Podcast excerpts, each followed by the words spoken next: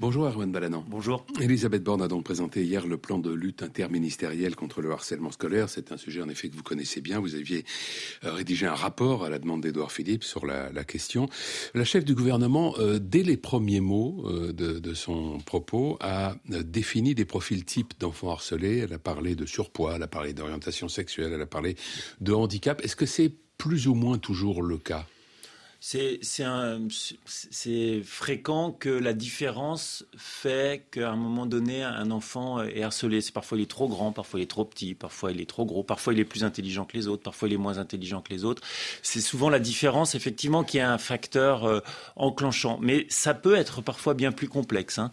Euh, on, a parfois des enfants qui sont euh, tout à fait, j'allais dire, normales. oui, enfin, dans une forme de norme. Quoi. Dans une forme de norme, des enfants qui sont qui vont bien et qui se qui se font harceler. C'est ce qui fait aussi la particularité du fléau, euh, c'est que c'est souvent euh, un effet euh, d'un contre un groupe et un groupe qui s'organise parfois pour pour des raisons assez inconnues sur, sur, des sujets parfois de, de la vie du quotidien. C'est très compliqué et c'est mm. un sujet très sensible parce que ce sont des enfants et, et, et des enfants c'est fragile. Le plan de lutte s'articule autour d'un triptyque qui est intitulé 100% prévention, 100% détection, 100% solution. Alors au-delà de la formule, euh, de nombreuses mesures ont été annoncées, parmi lesquelles la saisine systématique du procureur en cas de signalement, a dit Elisabeth Borne, mais elle a aussi dit qu'en moyenne deux élèves par classe étaient victimes de harcèlement. Mmh. Euh, est-ce que ça représenterait donc un nombre considérable d'élèves? Est-ce que les procureurs ne vont pas être submergés? Non, non, la, saisine du procureur, c'est dans les cas les plus graves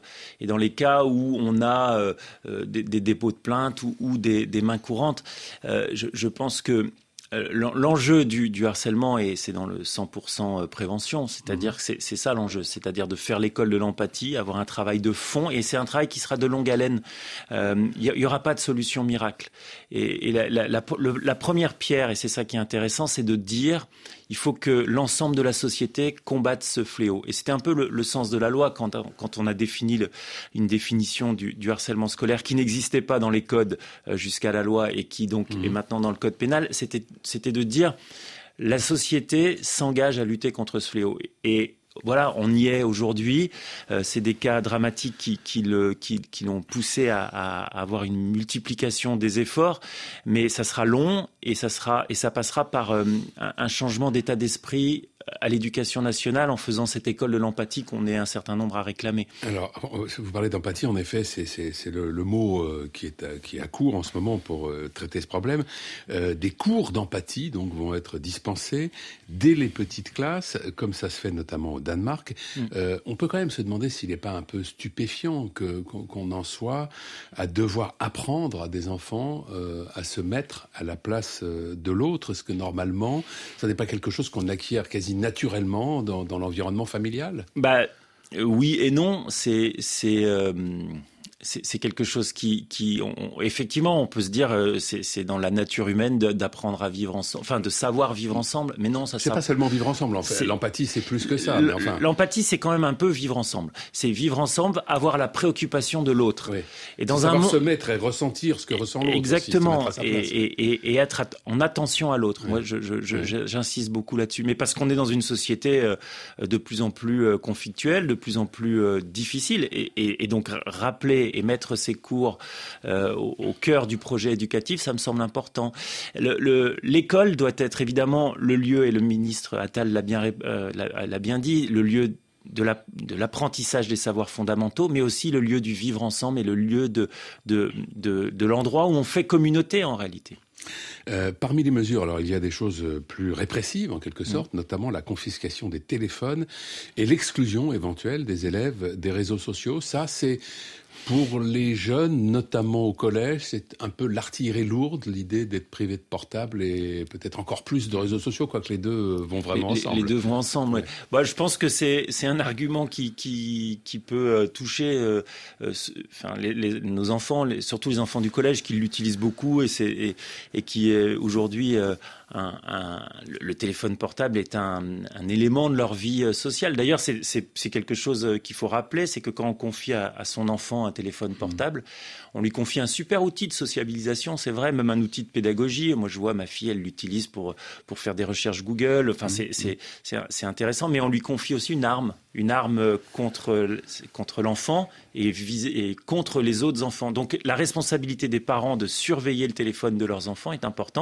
et se dire que quand il y a, quand il y a une utilisation qui est une utilisation euh, dangereuse de ce téléphone, il puisse être confisqué, je pense que c'est quelque chose qui, touchera nos enfants, effectivement. Pour rester un instant sur ce volet euh, répressif, d'une certaine manière, Elisabeth Borne a donc rappelé euh, que le texte que vous avez fait voter à, l'Assemblée en novembre 2011, 2021 a créé donc ce délit spécifique de harcèlement scolaire. Qu'est-ce qui a changé l'arrivée de ce texte?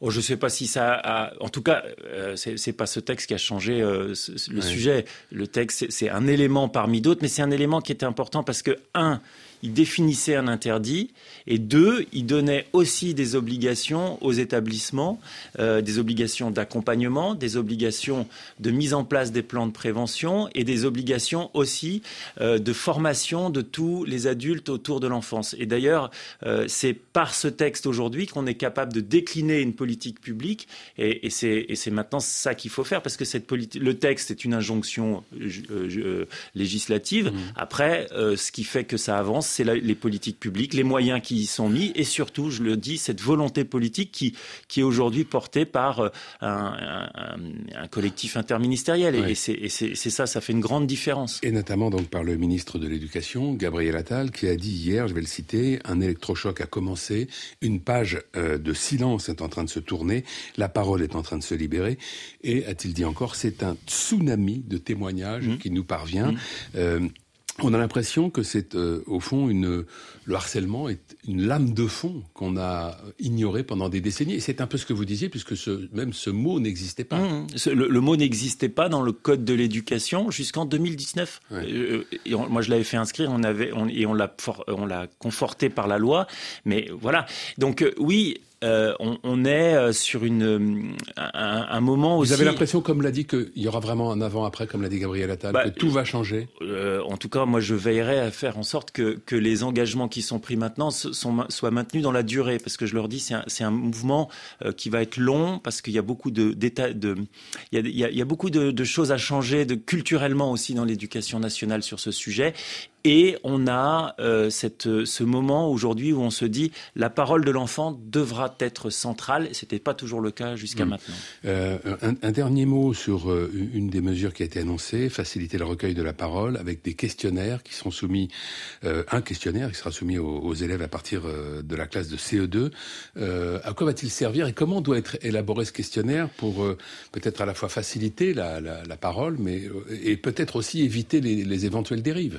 alors, euh, ce questionnaire, je pense que c'est une première pierre, une, base à une grande étude nécessaire de victimation. On doit connaître mieux le phénomène. Aujourd'hui, euh, on a des chiffres qui sont souvent des chiffres au doigt mouillé. On dit 700 000, on dit deux enfants par classe. Enfin, tout ça n'est pas complètement euh, scientifiquement calculé et il faut le faire parce que ça nous permettra aussi d'avancer dans la, dans la recherche et d'avancer dans, dans, la mise en place de, de, protocoles de suivi parce que le, harcèlement est, est très complexe. Donc ce questionnaire, c'est une base. Moi, j'appelle, et je crois que c'est ce qui va se faire, euh, une grande étude de victimation qui permettra d'objectiver le phénomène et de encore mieux lutter contre ce fléau. Merci Arwan Malanan. Merci, Merci. bonne journée.